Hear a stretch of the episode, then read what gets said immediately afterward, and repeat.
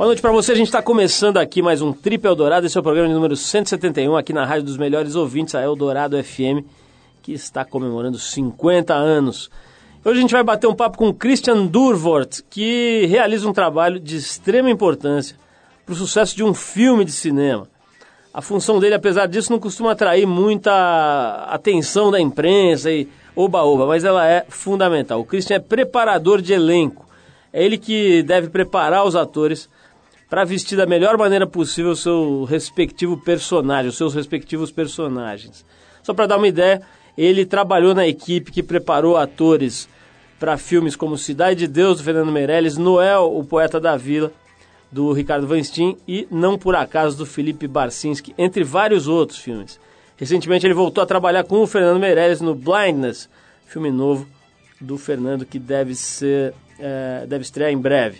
Trabalhou também no O Banheiro do Papa, dirigido pelo uruguaio César Charlone, e que foi eleito o melhor filme pelo júri da Mostra de São Paulo do ano passado. A gente vai entender um pouquinho mais sobre cinema, sobre preparação de atores, sobre o que acontece antes do filme chegar até você. E ainda hoje vocês vão escutar trechos da conversa que a gente bateu, papo que a gente bateu com o Araquim Alcântara, pioneiro e mais importante fotógrafo de natureza do Brasil, com mais de 35 anos de peregrinações pelo país. O Araquém acaba de lançar mais dois trabalhos bonitos, lindos, aliás, Águas do Brasil e Chapada Diamantina, dois livros que registram em fotos algumas das maiores riquezas do país. Mas para começar, a gente abre com um som aqui no trip, a gente vai de Elvis Presley e o clássico Suspicious Minds. Essa é direto pro Elzio Silver aqui, para ele ouvir e curtir.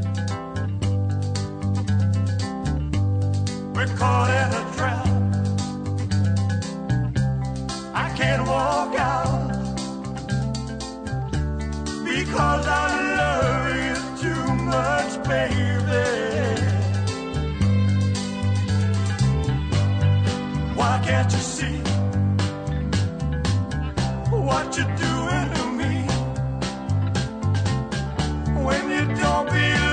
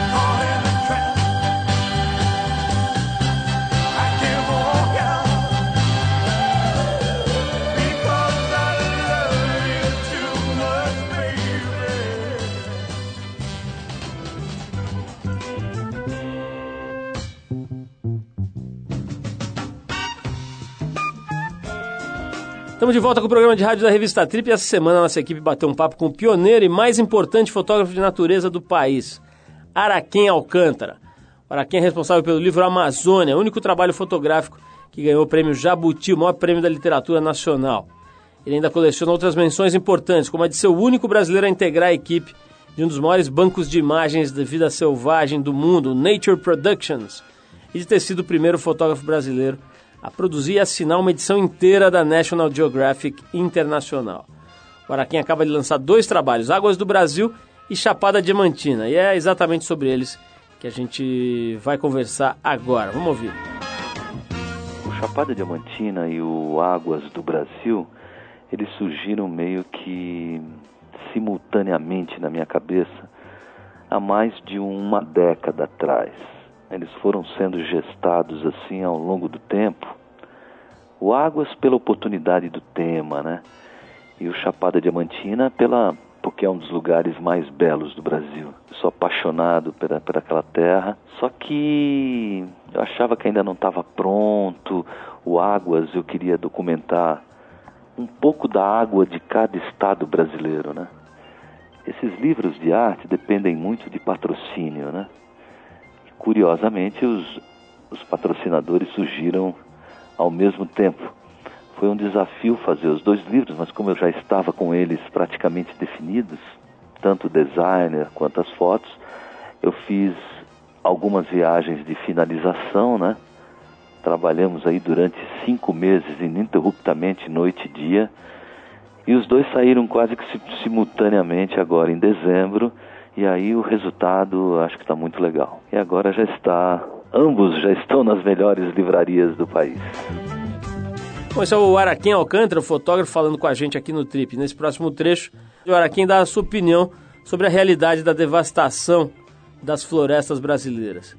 E fala também sobre a Operação Arco de Fogo que a Polícia Federal está fazendo contra a extração ilegal de madeira nas cidades com maior índice de desmatamento. É legal ouvir a opinião de quem conhece de verdade, quem anda por lá e não de quem fica recebendo e-mail aqui. Vamos ouvir. O processo aí de devastação e desertificação do país continua cada vez pior, sem controle. A questão é complexa, mas se você, o, o, o, verdadeiro andador, o andarilho, aquele que anda para a Amazônia mesmo, acompanha, interpreta a realidade da Amazônia há anos, percebe que nós estamos de longe perdendo a luta. Há parques nacionais com 1 milhão e 700, 1 milhão e 800 mil quilômetros, protegidas por três, quatro guardas mal armados. Como é que você pode proteger uma joia rara da nação, né? Como é que você pode aceitar um presidente da República muito mal assessorado, porque não está efetivamente preocupado com isso, falando que a Amazônia não é um santuário e que não deve ser tratada como santuário, que é preciso promover o desenvolvimento dos seus 20 milhões de habitantes. Óbvio, é evidente que é preciso um desenvolvimento social para esses, para esses 20 milhões mas é preciso sim manter santuários intocados em locais estratégicos para manter os corredores de biodiversidade, justamente porque ali se concentra grande parte dos 15% de água doce do planeta. Ali, os serviços ambientais que a Amazônia presta são de um valor é, incalculável para a regulação do clima. Então, é, é preciso o quê? É preciso uma, uma é preciso que haja seriedade, né? Precisa acabar com essa hipocrisia de de repente colocam 800 homens. Tudo bem, são bem-vindos, mas isso é preciso que a gente. Nós precisamos parar o desmatamento já. Precisa de uma grande ação coletiva. É preciso se tomar vergonha verdadeiramente e saber o que, que a gente quer para a Amazônia. Sem a Amazônia não há Brasil. Lá está toda a riqueza que pode nos transformar numa grande nação. Então é preciso mesmo uma política séria, precisa a presença do Estado nos lugares que hoje são um verdadeiro faroeste. E é preciso que o brasileiro se toque do que significa Amazônia para o seu país. Bom, é isso. A gente agradece a Araquém e dá a dica de novo dos seus mais recentes livros, Águas do Brasil e Chapada Diamantina. Os dois livros registram em fotos algumas das maiores riquezas do nosso país que a gente espera de verdade que não desapareçam nos próximos anos.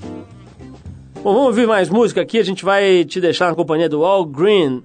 A música é Take Me to the River. Depois desse som, um dos mais importantes preparadores de elenco do cinema nacional, Christian Durvort, falando sobre como é que se faz para um fulaninho que está andando numa favela do Rio de Janeiro virar um ator genial, rápido. Vamos saber isso daqui a pouquinho com o Christian Durvort.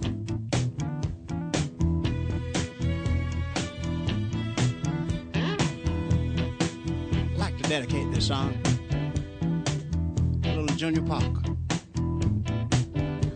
A cousin of mine that's going on, but we'd like to kind of carry on in his name by saying, I don't know why I love you like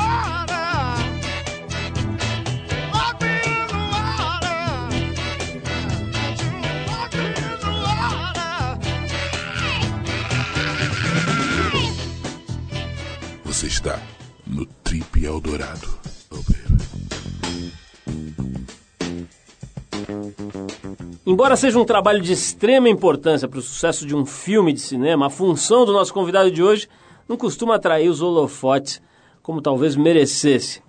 Há 20 anos trabalhando como ator e diretor, atualmente a principal atividade do nosso convidado é a de preparador de elenco. É ele quem deve preparar os atores para assumir da melhor maneira possível seus respectivos papéis numa produção de cinema.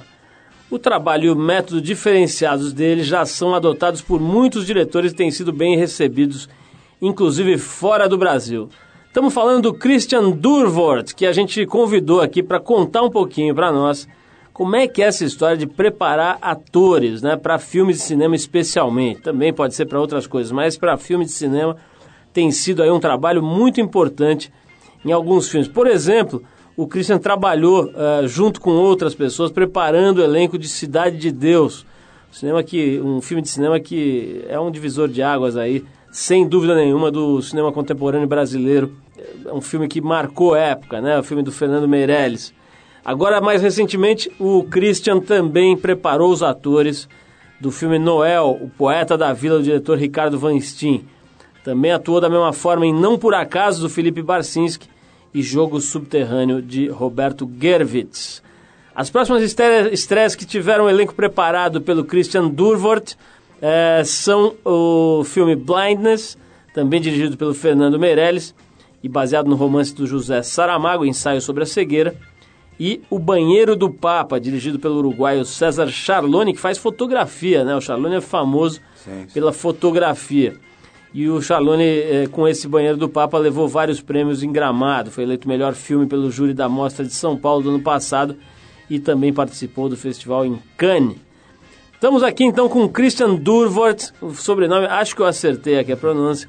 E o Christian nos dá a honra da sua presença aqui para contar um pouquinho mais sobre esse universo da preparação de pessoas, às vezes absolutamente inexperientes né, na, na, na arte de atuar, na arte cênica, é, transformar esses caras em atores, às vezes com pouco tempo, etc. Cristiano, obrigado por você ter vindo. É, vamos começar falando disso, né? Como é que é exatamente, Cristiano, que você atua? Vamos dizer que você chegou ali na favela, numa determinada uh, comunidade ali no Rio de Janeiro, e você chega numa sala, tem cinco caras lá que vão atuar num filme do, do, do porte da importância de um Cidade de Deus, ou mesmo do, do Poeta da Vila. Como é que é o primeiro papo? Como é que você começa a transformar uma pessoa comum num ator? Bom, é... muitas vezes sou apresentado o ator e o diretor vê alguma coisa. É... Às vezes o ator até tem experiência, mas ele vê alguma coisa que ele gosta e algumas coisinhas que ele não gosta. E aí nós trabalhamos e vemos, eu vou ver o que, que eu posso fazer com essas coisinhas que não gosto e tornar qualidades positivas dentro do trabalho desse ator.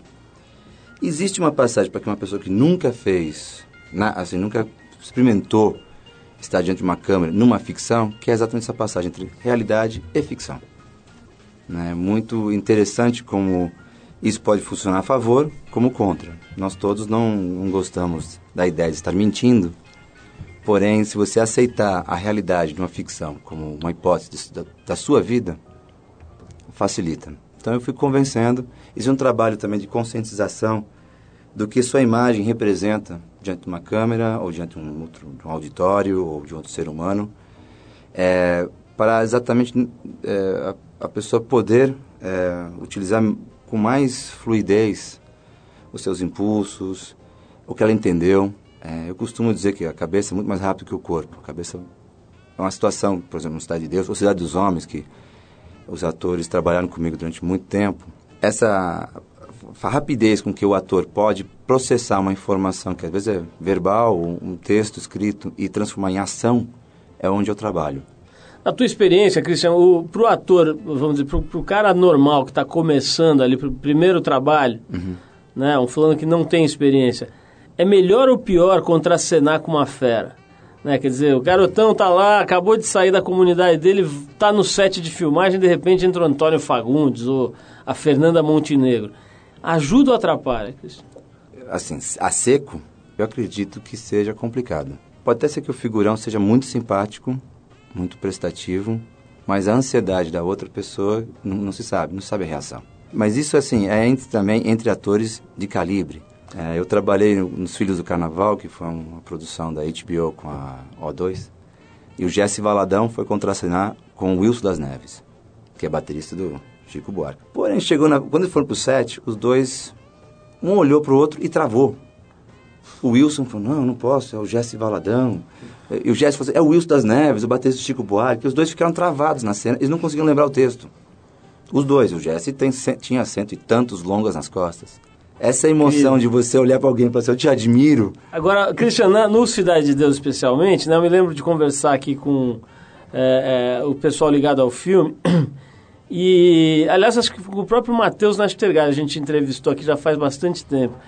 E ele contou aquela história que depois foi amplamente divulgada e tal, que é, o Fernando não queria atores experientes, né? Em princípio ele queria trabalhar só com gente é, que fosse é, noviço ali, que fosse é, é, inexperiente mesmo para ganhar uma autenticidade e tal. Mas parece que o Matheus foi lá e pediu o papel e prometeu para o Fernando que ele ia se transformar em um não ator, né? Como é que foi? Você que estava ali, de alguma forma, ligado aqui, ali ao, ao, andamento da produção, como é que foi, de repente, ter um cara mais experiente, um ator já respeitado e tal, e 200 caras que não tinham feito nada? Olha, é como de botar um jogador experiente num time de futebol com um monte de jo jovens saindo dos juvenis. O Matheus é uma, uma, pessoa super inteligente. Ele sacou como é que é o, a frequência, com que frequência os meninos estão jogando, e falou, vou entrar no meio.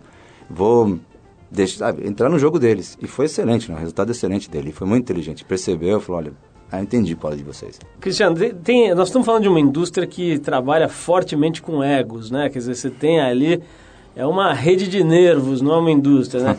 Como é que é? Quer dizer, não, não, não pode acontecer, às vezes, um pouco de competição entre o preparador de elenco e o diretor? Quer dizer, essa função, aliás, aproveitando o embalo, essa função sempre existiu ou no início era uma função do diretor que depois acabou criando essa especialização, essa, essa assistência nobre aí do preparador de elenco. Como é que é essa relação diretor-preparador de elenco? Bom, eu, eu não gosto muito do termo preparador de elenco, mas na falta de um outro eu uso esse. Eu costumo ver minha função como dentista de leão. Eu vou ver, vou meter a cabeça dentro da boca da fera e ver onde é está doendo. Eu, eu, eu, acredito que essa função nova, uma função até posso dizer brasileira, porque é como a gente, os preparadores trabalham no Brasil, nós temos uma visão do elenco inteiro eu percebi lá fora, trabalhando no Canadá, no Blindness, que era mais setorizado, cada ator tem o seu.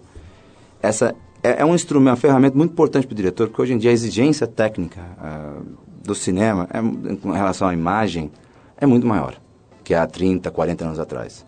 Como eu faço, né, como eu penso a minha função, eu, eu, eu penso uma estratégia total para o filme, que envolve a eh, dramaturgia, quer dizer, roteiro, as propostas do diretor, a potencialidade do elenco, e equalizar tudo isso e facilitar, fazer uma pré uma, uma, pré-filmagem para facilitar a vida do diretor no set. Cristian, vou fazer uma pausa aqui para a gente tá. ouvir uma música, mas depois vou querer saber de você como é que foi trabalhar com a Alice Braga.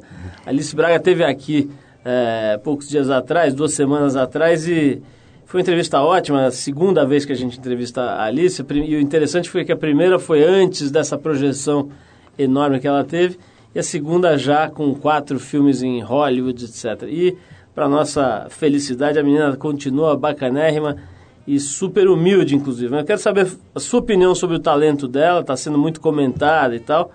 E depois quero que você fale um pouquinho para a gente sobre o Blindness, o filme do Fernando Meirelles, que vem aí, está sendo bastante esperado, e outras coisas também. Mas eu vou tocar aqui uma música que a gente vai dedicar para uma ouvinte muito assíduo aqui do programa, que é a Tati Takla. Ela escreveu para a gente dizendo que está de mudança para Barcelona, mas que vai continuar ouvindo o programa ao vivo pela, pela internet, no tripfm.com.br. Aliás, quem não sabe, já fica sabendo aí, dá para ouvir em qualquer lugar do planeta, você pode ouvir a gente. E tem muita gente ouvindo, muita gente, especialmente, obviamente, os brasileiros que vão morar fora, né?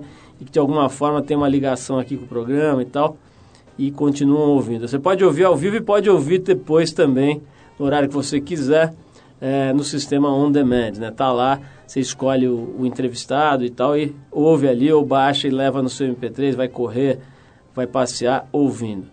Bom, então em homenagem à fidelidade da Tati, dos nossos ouvintes internéticos, aí a gente vai rolar esse som para ela e para eles. Violent Femmes com American Music. Vamos lá.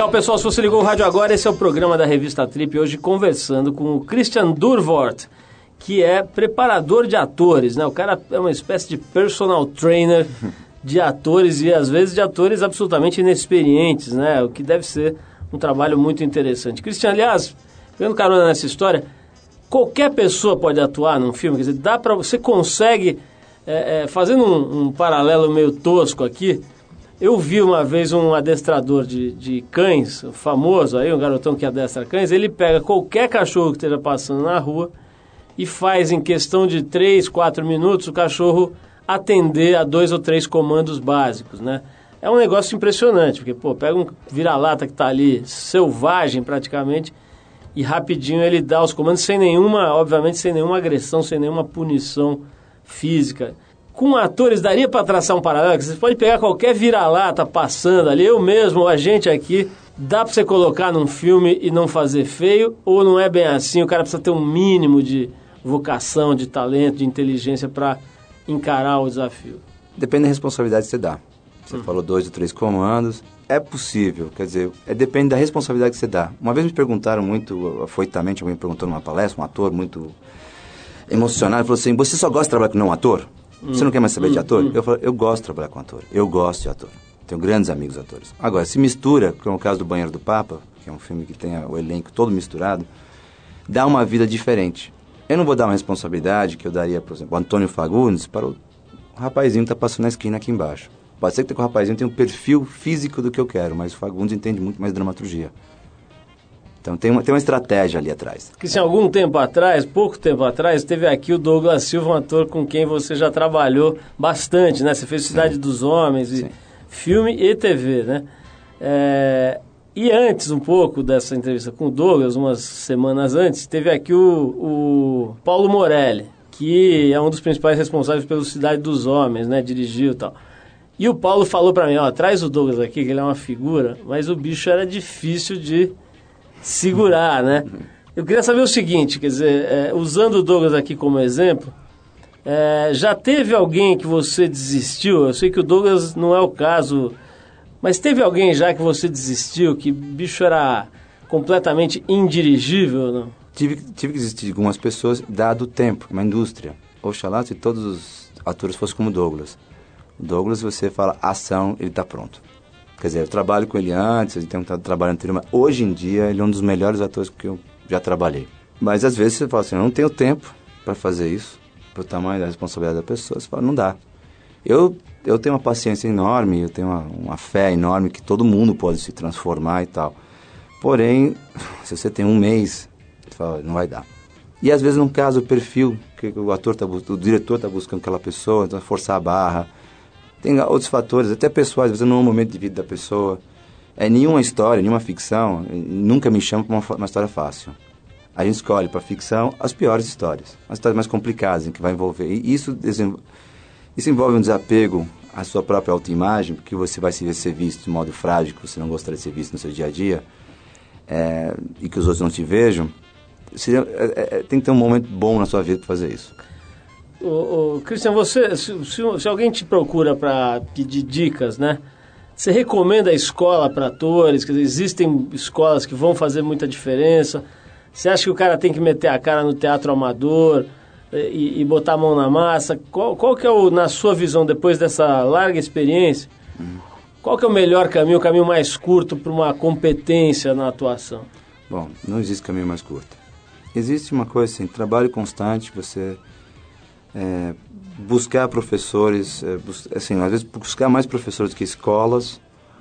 Eu não poderia dizer existe uma escola, a gente não tem muita escola de cinema para ator, escola mesmo, com programa. Existem professores, existem alguns estúdios, alguns lugares para algumas oficinas. O teatro amador é bacana, precisa ser jovem para entender a disciplina do teatro. Né? E acho que é uma coisa que hoje em dia é muito complicado, as pessoas não têm muita disciplina, cada um inventa sua regra para viver. E disciplina para mim é uma certa dar continuidade ao seu trabalho, conseguir dar continuidade ao seu trabalho. E existe também, assim, tem vários fatores mais negativos que positivos, né? Tem essa coisa da rapidez, a mídia, por exemplo, televisão precisa de muita gente nova, caras novas, mas ator não se forma em pouco tempo. É, o que quando se forma em pouco tempo, ele perde uma grande coisa que é a espontaneidade dele. Começa a ficar muito mais preocupado com a sua imagem e se a imagem está convencendo o outro. Agora, o, o Cristiano, nós estamos falando de uma coisa que é talento, né? Às vezes eh, esse talento pode estar ali latente, adormecido e ser revelado. Ele pode não existir, você desistir do, do fulano ali e tal. Agora, tem a, a gente falou aqui antes do, do, de tocar a música da Alice Braga, né? Ela teve aqui, fez uma entrevista muito legal com a gente e está agora em simplesmente quatro longas importantes, né? Desde coisas mais, vamos dizer, comerciais até coisas mais autorais e, e aparentemente fazendo um sucesso enorme. Não tenho, pelo menos nos meus registros aqui, lembrança de ninguém que com 24, 25 anos de idade tenha conseguido esse, esse espaço que ela já conquistou no cinema internacional. Eu queria que você falasse um pouco sobre o talento da Alice, quer dizer, ela é uma pessoa que realmente carrega um gen ali, um dom especial acima da média, ou é só uma pessoa que está ali se esforçando e ainda tem muito feijão para comer? Vou querer saber disso, mas vou tocar antes outra música, vou fazer uma. Fazer que nem aqueles programas de televisão que fica jogando suspense. Mas vou tocar uma música aqui que eu acho que podia até ser dedicada à nossa querida Alice Braga, que é a música do Stevie Wonder, Isn't She Lovely, que ele fez, aliás, para a filha dele, né? Vamos, vamos tocar o Stevie Wonder e a gente já volta com o, o Christian falando finalmente sobre Alice Braga.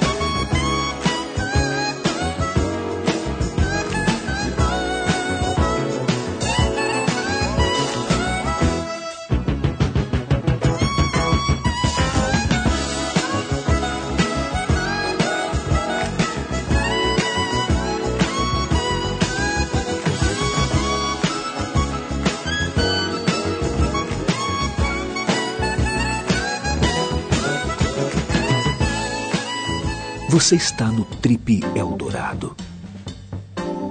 Estamos de volta hoje conversando com Christian Durvort aqui no programa de rádio da revista Trip e o papo hoje é talento. Atores, né, filmes de cinema, como é que faz para as pessoas irem lá e desempenhar. E a gente estava conversando aqui sobre o talento da Alice Braga, né? Quer dizer, como é que é, o, o? Você trabalhou com ela na Cidade de Deus, depois agora no Blindness, que é esse filme que está sendo super esperado aí, é, em cima da, da, da, história do Saramago, né? Filmado pelo Fernando Meirelles. A Alice realmente tem um, um, algo mais ali, ela tem uma mãe especial, tem um dom, porque é óbvio, né? Qualquer atividade, tem gente que nasce, que desce da linha de montagem com uma pecinha especial ali, pode ser para o futebol, para contabilidade ou para tocar oboé. Agora, no caso da Alice, você acha que ela, da Alice, acha que ela veio mesmo com uma pecinha a mais ali ou não? Bom, ela veio com a pecinha a mais, mas ela é uma pessoa muito dedicada. Batalha. E, batalha. E gosta de batalhar, eu conheço ela bem, nós trabalhamos além do Cidade de Deus, tivemos um momento na Via Láctea. É, e é uma pessoa extremamente dedicada, uma pessoa que tem muita consciência do que está fazendo. Ela, é, é, ela se arrisca, ela se lança, ela vai, ela vai atrás. Eu tenho uma grande admiração por ela. Ela tem um potencial para crescer ainda mais, se tornar realmente uma, uma grande estrela, porque ela não gosta disso. Eu sei que ela é de uma humildade incrível também. Ela gosta de ser equipe, ser com todo mundo. E isso é bom, dar um contrabalanço. Agora, o Cristian, nessa, nesse Blind, né, eu, o pouco que eu sei aí sobre a produção, a gente viu que tinha cerca de 700 pessoas no elenco, né? Quer dizer, pô, acho que população de bairro, de cidade pequena aí, trabalhando no filme. E, e figurões, né? O Julian Moore, o Danny Glover, para falar de alguns, né? Como é que faz para trabalhar com 700 pessoas, sendo que você tem super estrelas e, e provavelmente figuras ali eh, que estão fazendo a sua primeira atuação, né? Quer dizer, você, você interage com toda essa galera ou como é que é? Ah, interage com toda a galera. É claro que havia, né, o elenco todo se conta figurantes, nós tínhamos um, um critério importante para o filme que todo mundo tinha que parecer cego. E não podiam cegar 700 pessoas, colocar lentes, ia ser um desastre total. Então eu desenvolvi uma técnica específica para esse filme, porque não existe referência disso na história da humanidade, não tem filme sobre isso. E ensinei todo mundo, inclusive os figurões. E eu não senti, foi maravilhoso trabalhar com figurões que desmistificou totalmente essa ideia de figurão, de, de, de, de coisa histérica que você trabalha, mas pelo contrário. A maioria das pessoas, o Danny Glover, o Mark Ruffalo, o Gael, a Alice, trabalham para burro. Trabalham extremamente. E eles aceitam bem, quer dizer, chegar um brasileiro lá para ensinar o ofício, entre aspas, para eles, Sim. aceitam bem isso? O nosso cinema é muito elogiado pela qualidade de atuação. Assim, os, os filmes que chegam lá, que ganharam prêmios, né? A Cidade de Deus, A Central do Brasil, é, Cidade Baixa, contra todos. Vários filmes chegaram, pra, foram para lá, o Papai Noel, o Cidade dos Homens, foram sempre bem recebidos pelo fato de nós termos um, um que diferente na atuação. O brasileiro é bem visto por isso. Então, é, eu fico muito orgulhoso e feliz de, de saber disso. E eles recebem, nos recebem com muito carinho. Danny Glover, por exemplo, é um fã incondicional da série Cidade dos Homens. Ele quando ele me conheceu, falou, você que preparou faltou ficar de joelho falando, agradeço, porque é ótimo. E já qual que é a diferença pra, na hora de você preparar ator para cinema, para teatro e para televisão? Deve ser bastante grande, né? Olha, dos três, de longe, o mais difícil no sentido é, técnico, porque é um plano sequência de uma hora e quinze, uma hora e vinte, uma hora e meia, duas horas, é o teatro. E te, também é difícil porque o espectador já não tem mais a ingenuidade do espectador de 150 anos atrás. Ele já assiste decupando, já assiste editando, olhando para todo lado e quer ver se o fundo tem vida. E o teatro, se é chato, é chato. Cinema, quando é chato, você olha para o fundo. Televisão, quando é chato, você muda de canal. Por outro lado, televisão é muito difícil para o ator porque é, uma, é realmente uma indústria no Brasil. Se cinema é uma indústria que está surgindo, ainda está no tempo do vapor. televisão já está no, no tempo digital, já está aceleradíssimo, então se produz muito rápido em pouco tempo é muita pressão para o ator. E o ator é aquele jogador de futebol que está na marca do pênalti e tem que chutar para o gol toda vez e marcar gol. Isso é, atividade física é fundamental para o ator. A gente, eu sei que tem gente aí que atores que têm um trabalho físico de atleta, né? Aquele William Dafoe lá, ele faz, ele é um yogi.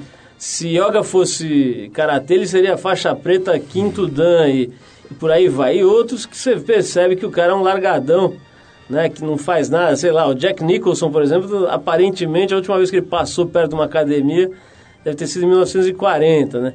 É, como é que é isso? Quer dizer, faz diferença o cara tá ali, fit ali, preparado, fazer alongamentos, esportes, respirações, ou tem alguma regra? Olha, é essa, essa, é a tese que eu defendo. Não existe uma regra, tipo, como de tempo atleta. Existe, a cidade fit, está bem, pra, a, de acordo com a necessidade dessa função.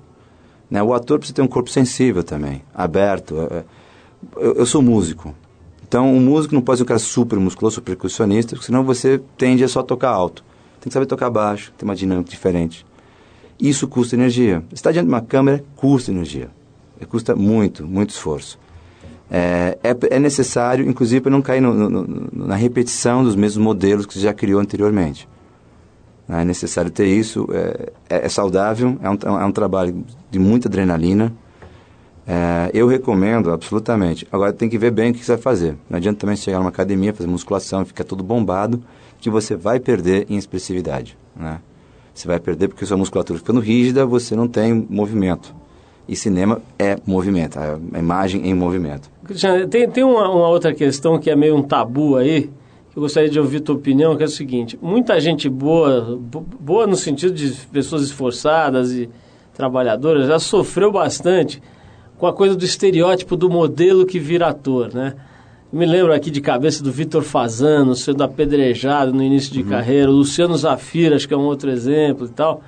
Depois os caras de alguma forma se encontram ali e seguem os seus rumos. Mas aparentemente tem uma rejeição ali para a figura do modelo, em, em, geral, obviamente, uma pessoa mais bonita do que a média, né? As mulheres também, tem aquela Letícia Birkauer e outros. O é, que, que você acha disso aí? Quer dizer, como é que se encaixa essa figura, esse modelo que procura ser ator? O problema é que no Brasil você não tem privacidade. Então, os meios de comunicação, essas pessoas estão expostas o tempo todo, elas não podem errar. Elas têm que nascer gênio. A gente tem esse problema que uh, ninguém pensa a carreira dessa pessoa. Ela, para chegar no top de ser modelo, ela passou por vários estágios. E isso não quer dizer que é só aprendizagem. Para ganhar confiança, saber qual é o seu estilo, seu modo de andar, seu modo de aparecer. Agora, isso não serve para o cinema. Não vai servir, ele vai ter que começar do básico de novo.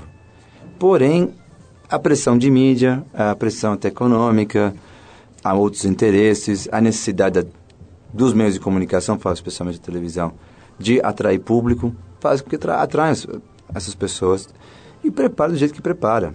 Eu, eu, eu, eu não recomendaria, se alguma dessas pessoas me procuraria, procurasse e falasse, olha, eu quero fazer novela agora, eu falo, oh, bicho, calma, porque é uma maquininha, assim, difícil de lidar.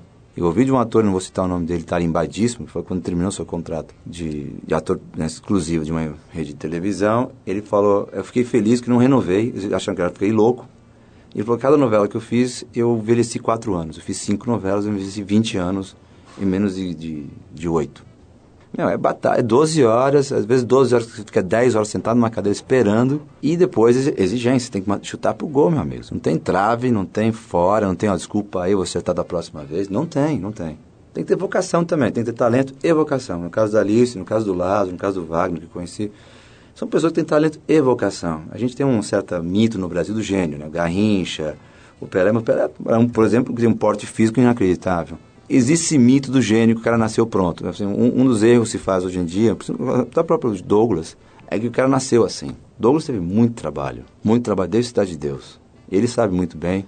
Pô, e molequinho, né? O cara começou com 10, 11, anos, 11 anos. 11 anos. Hoje ele é um Ronaldinho da. Cristiano, eu sei que você está bem empolgado agora com o filme Banheiro do Papo. Sim, sim. Né?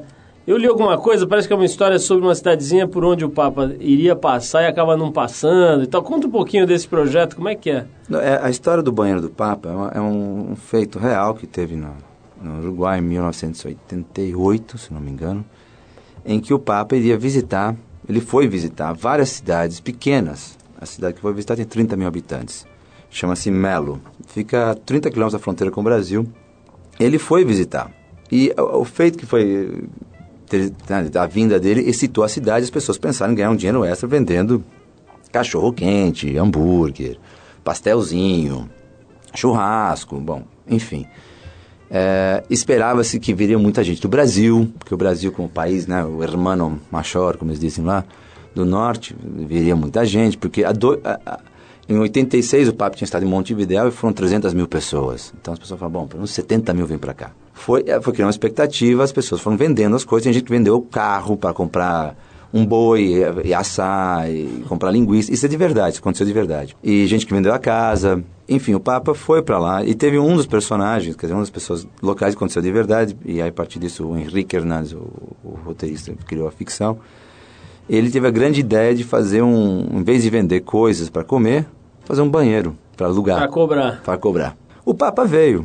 Agora, se eu contar, vou dar entregar o filme, mas ele não ficou mais que 45 minutos lá na cidade. E o banheirinho sobrou ali. So- Não, não só o banheiro, né? Teve gente que comeu churrasco, teve cachorro que comeu churrasco.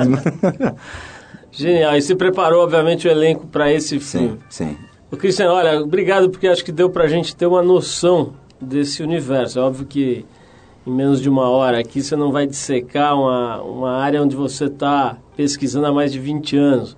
Mas acho que deu para ter uma noção mesmo de como é que funciona esse, essa atividade que tem sido tão importante, né? A gente vê aí, citamos alguns filmes super importantes que estão construindo uma reputação para o Brasil como produtor de cinema que eu acho que é, é algo novo, né? Um dado a gente tem história aí de coisas desde Pagador de Promessas, coisas que fizeram sucesso no exterior, mas acho que essa leva mais recente de filmes bem feitos, inteligentes e bem executados é algo que realmente está tá construindo um predinho novo aí em termos de, per- de percepção de Brasil lá fora. Eu acho que você tem uma participação legal nisso, parabéns. Obrigado, obrigado. De novo aí por, por, por esclarecer a gente aí, contar um pouco como é que isso tudo funciona. Agora, se os ouvintes quiserem conhecer um pouco mais e, e- e interagir um pouco mais, eu mantenho um blog na, na internet. Mas não é durvort.com. Não, não, não. É muito simples. É atorimaginario.zip.net. Legal. Então vamos lá no atorimaginario.zip.net para conhecer um pouco mais desse universo da atuação que é tão fantástico, né? Que encanta tanto há tanto tempo Sim. e a tanta gente. Cristian, brigadíssimo. Ok, vou um tocar, prazer. vou tocar uma música aqui que certamente pode ser dedicada a você Obrigado. pelo título que é I'm a Believer, do Smash Mouth. Na verdade, essa música foi composta em 66 pelos Monkeys, né, a banda The Monkeys. Só que a gente pegou a versão mais moderninha aqui da banda Smash Mouth. Depois da música, a gente volta com o melhor para o fim de semana no Boletim do Fim. Valeu, Christian, vamos lá. Obrigado.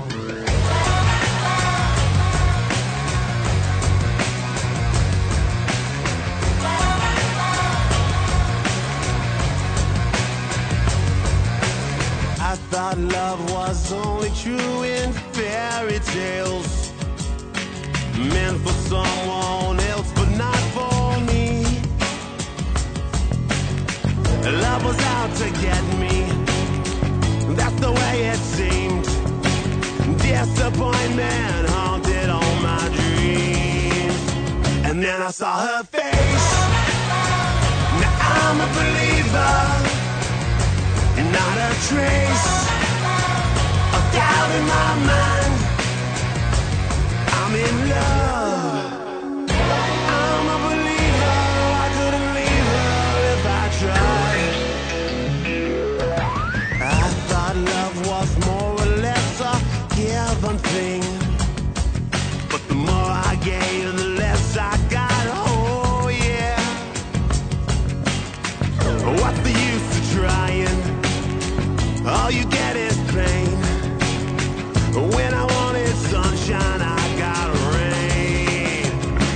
Saw her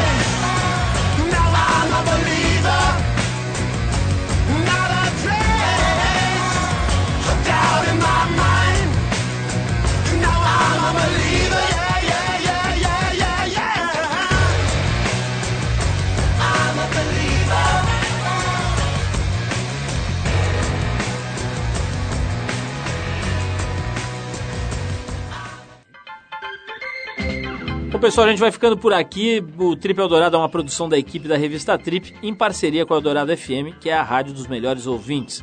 A apresentação é de Paulo Lima com participação excepcional e esporádica de Arthur Veríssimo. Coordenação de Endrigo Kiribras. Produção e edição Alexandre Potashev. Para falar com a gente é só escrever para radio@trip.com.br ou entrar no www.tripfm.com.br, onde você pode dar sugestões de músicas e de convidados. Vai encontrar um arquivo para escutar e baixar para o seu tocador de MP3, diversos programas nossos aqui de várias épocas, enfim, um site bem completo. E na semana que vem a gente volta nesse mesmo horário com mais um Trip Eldorado. E na terça às 10 da noite tem reprise do programa para você que perdeu um trecho ou que quer ouvir o programa de novo. Um abração, um ótimo fim de semana com muita paz e saúde para você.